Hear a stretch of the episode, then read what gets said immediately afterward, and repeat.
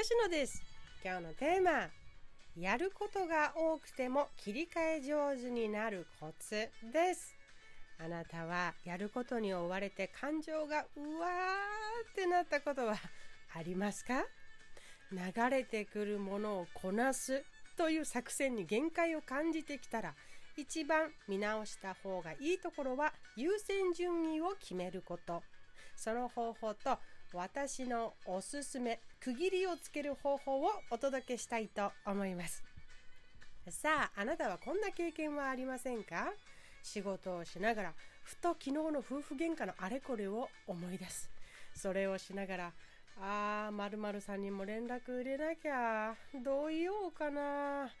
目の前の仕事に関しても次々に変更や手直しに依頼が来る。同僚とやり取りをしながら就業時間を終え家にた家の足りないものを買わなきゃいけないなんてものをリストアップしながらお母さんから電話が来て「今日ね」って今日あった一日のことを話され片耳で聞きながらも家に帰ったらやらなきゃいけないあれこれを考える明日の仕事に必要なものを準備したりしているうちにもう頭はパンパン。なんなら感情もごちゃごちゃ。でうわーってなるみたいな。これが何日も何日も何年も続いている。時間管理とか効率よく段取りをする力などが必要にはなってくると思いますが一番は優先順位を決めること。流れてくるものをこなす作戦に限界を感じてきたら一番直した方見直した方がいいところは優先順位です。あなたはどんな優先順位で動いている人だと思いますか？ただただ裁くだけでは期日が迫っているものや緊急と認識したものだけがやることとして先に来てしまいます。1日ならまだしもそれで気づけば何ヶ月も何年も10年も経っていたなんてよくある話でございます。自分にとって大事なことを先に入れていく選び方をしていくことをお勧めします。なぜかというとあなたにとって大事なことの方があなたにとって大事だからです。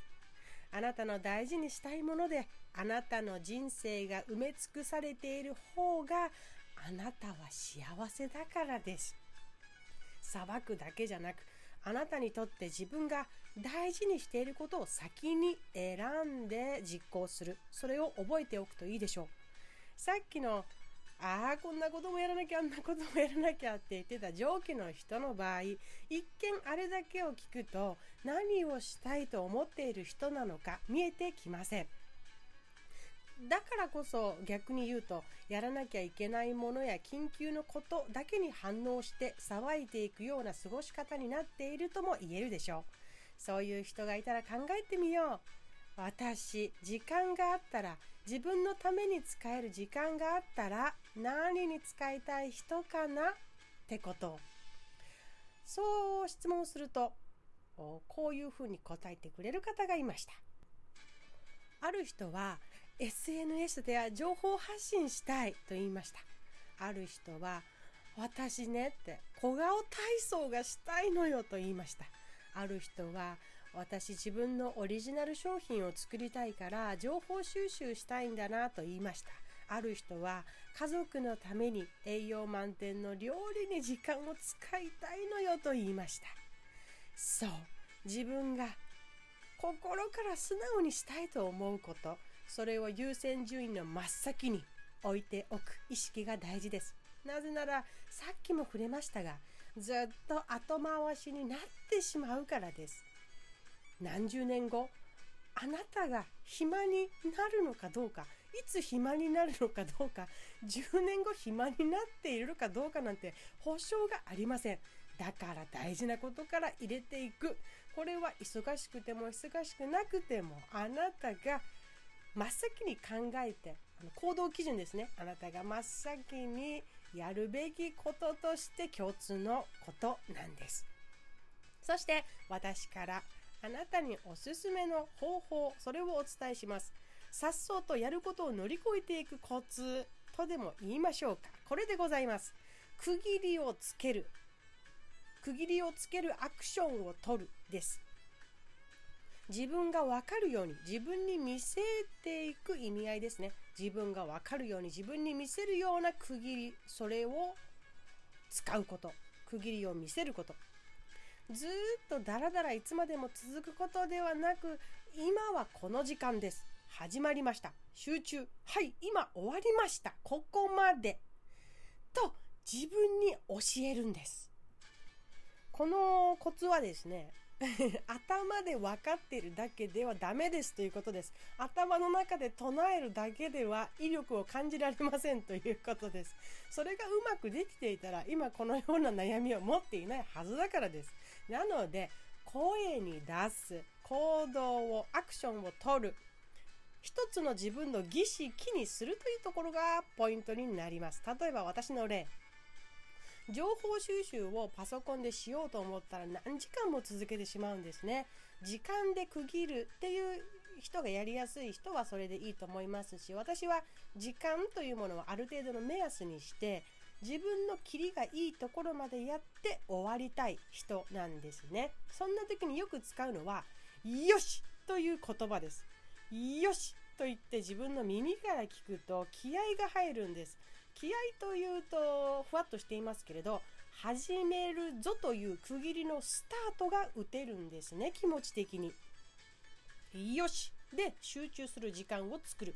で目安の時間になってきたらこれまで調べてすっきりしたら終わるぞと決める。ここで口に出しても言います。ここまでやったら終わるって自分で言います。で終わったらよし今日はここまで。と言って区切りをつけて終わる。私はこれを習慣にしています。でああ終わったでちょっとふにゃーとなりますでしょ？さっきまでシャキッと集中してたのが。ふにゃーとなりながら家事とかをしながら頭を休ませる。で私のことですからまたひらめいてメモをしたくなるんですよ。でまた机に向かってよしこれまで仕上げて終わる。と言葉に出して始める。でよし素晴らしいここまでと言って集中スイッチを切る。これが私のやっているおすすめの方法でございます。そうやっていると何がいいかっていうとメリハリを自分でつけられるんですね。ごちゃごちゃしたままいろんなことをしなくて済みますという本当にすっきりしますよね。それだけでも仕事の時間もそうですね。挨拶で始まり挨拶で終わるということを私は大事にしているのですがその理由も区切りという意味合いが大きいです。もちろん相手が関わってくることだったりすることだったりすればコミュニケーションの一環としても大事にしていますがここからはこの仕事の時間です。集中します。集中した。はい終わりです。という意味に関しても自分の中で区切りをつけられる言葉を声に出して実行しています。仕事の始め、仕事の終わり、私は区切って、区切って区切っていく方法ですっきりとやること、もろもろをこなしていっております。言葉もそうですよ。言葉もそうですが、言葉にプラスして行動も取れるならよりいいです。アクションです。なぜかというと、声って吐いて耳から聞くというそのワンアクションですが行動っていうのは体を使うのでねより自分が区切りを実感しやすくなるからです。例えば区切りの言葉とともに手を叩く。こんな感じです。えっとよし始めるぞ!とかね。よし今日はここまで!みたいな一本締めみたいなものとか気持ちいいんじゃないですか。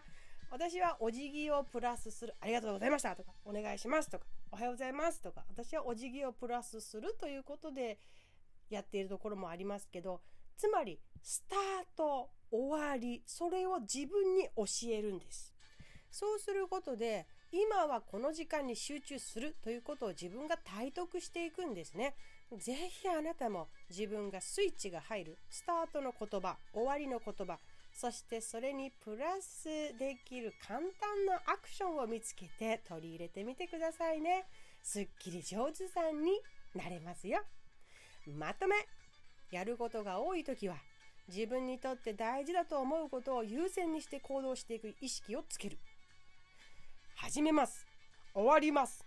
という意味合いの言葉とアクションを決めて自分の心を管理するでした。